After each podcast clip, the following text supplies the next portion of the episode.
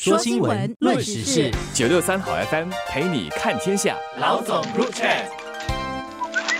你好，我是联合早报的洪艺婷，我是联合早报的杨萌。二零二一年度的这个全球学生阅读能力进展研究呢，就公布了这个调查的结果。本地的学生表现还是非常出色的。这个研究主要是针对小四生啦，那么他们的这个阅读能力呢，在全球的五十七个国家和地区当中呢，是阅读能力是居全球的榜首的，呃，也就是最强的阅读能力的这个研究哈，主要采用的哈是个别国家跟地区的主要。要教学媒介语言呐，所以在新加坡来讲，当然我们接受的就是英语阅读能力的评估。大家听到阅读，以为就是看书啊什么，其实这个评估方式也是与时俱进的啦。所以现在其实也包括是看一些互动的数码阅读篇章之后来回答问题，来评估学生在数码时代的这个阅读的能力、理解还有分析网络信息的整体的能力啦。其实我国这次呢是首次登上榜首的这个五年一次的调查呢，上一次在二零。零一六年的时候，我们只是呃排名第二，然后在更早之前的二零一一年呢，当时是排名第四的，所以看得出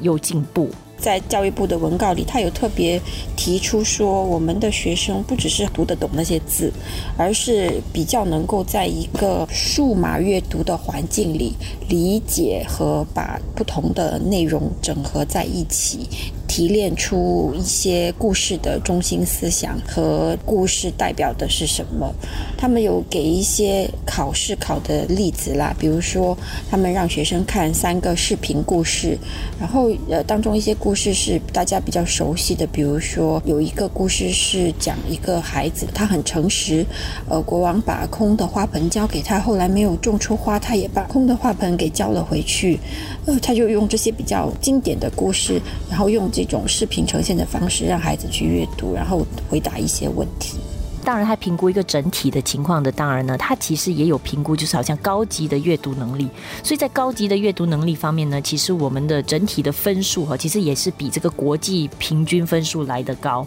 而更难能可贵的，其实我觉得还有一点，就是对于这个呃阅读能力比较弱的、最低的那个百分之十的学生，他们获得的这个最高分数哈，其实也是调查中哈这个得分最高的教育体系了。所以也反映出了本地，即便是就是阅读能力。最弱的一群，其实，在国际上来比较的话，其实也是比国际的这个平均水平来得好。当中呢，当然这段时间因为碰上呃冠病疫情嘛，所以很多人也担心说，这段时间有居家学习，这样对于一些高收入跟低收入家庭的孩童，会不会有带来一些很明显的不同的影响？那么，其实这个调查也刚好捕捉到了这段时间，然后也发现来自高收入跟低收入家庭的孩童，他们的这个阅读成绩的差距，其实在这段时间里面是。是没有扩大的，所以也换言之，就是说这段时间来讲的话，没有因为疫情的关系而使得这个可能弱势孩童在阅读方面啊更落后。这些好的消息当中，还有一些不是很好的消息，就是我们的学生他们非常喜欢阅读的比率有下降。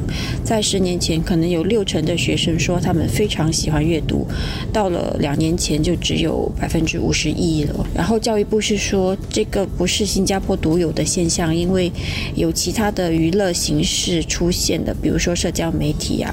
或者是视频等等的，都会让小学生、大孩子们或者是大人们都会分心，所以可能会影响他们能够专注呃念书、看书的能力。这个也不是一个我们独有的现象了。我觉得其实现在可能家长们自己都会感觉到自己的这个阅读的专注力或者兴趣可能都有所减弱了，因为可能现在互联网啊、社媒啦、短视频啦什么各种崛起的话，其实。很多东西都在呃吸引你的注意力，在抢占你仅有的一些时间呢。所以对家长来讲的话，怎么延缓孩子接触这些呃社媒，就是可以更长时间的去保持这个阅读的这个兴趣的话，其实是蛮大的挑战呐。但是整体来讲，我觉得我们这个好的阅读表现呢，其实也反映出其实整个社会啊，我们的教育制度啊，甚至到了家长这个层面的话，其实大家对于重视孩子阅读方面，真的是逐年来讲我。觉得这个意识是更加的强的。而且很有趣的一点是，教育部在公布这个成绩的时候是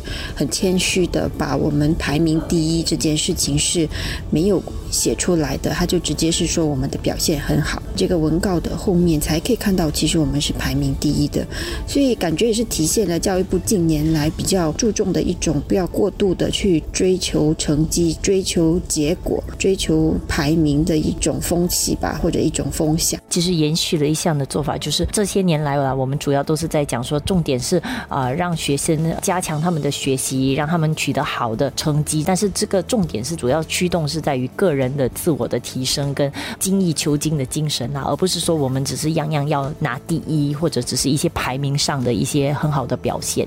当我们整体来讲，我觉得如果我们的关注点呢是要让我们的这个阅读能力的表现更好的话，自然而然你达到这个水平以后呢，你必然在一些可能排名会相对比别人来的优越啦。其实，在营造一个阅读氛围跟风气的方面做的努力，我们的是很多的。比如说，我们到处都有图书馆，然后图书馆里的书藏都很丰富，很多阅读的项目。比如说，学校里也是有让孩子们通通过戏剧的方式来阅读，或者是在外面也有很多不同的阅读的节目吧。比如说，华为媒体集团接下来也是会举办城市阅读节，就让商家举办一些书展之外，还有请到一些海内外很有名的作家来，呃，给我们开讲座。这些都是提升整个社会对阅读的爱好的一个氛围做的努力。而且已经有很多的研究都证明说，父母可能从孩子小的时候就开始持续的阅读的话，其实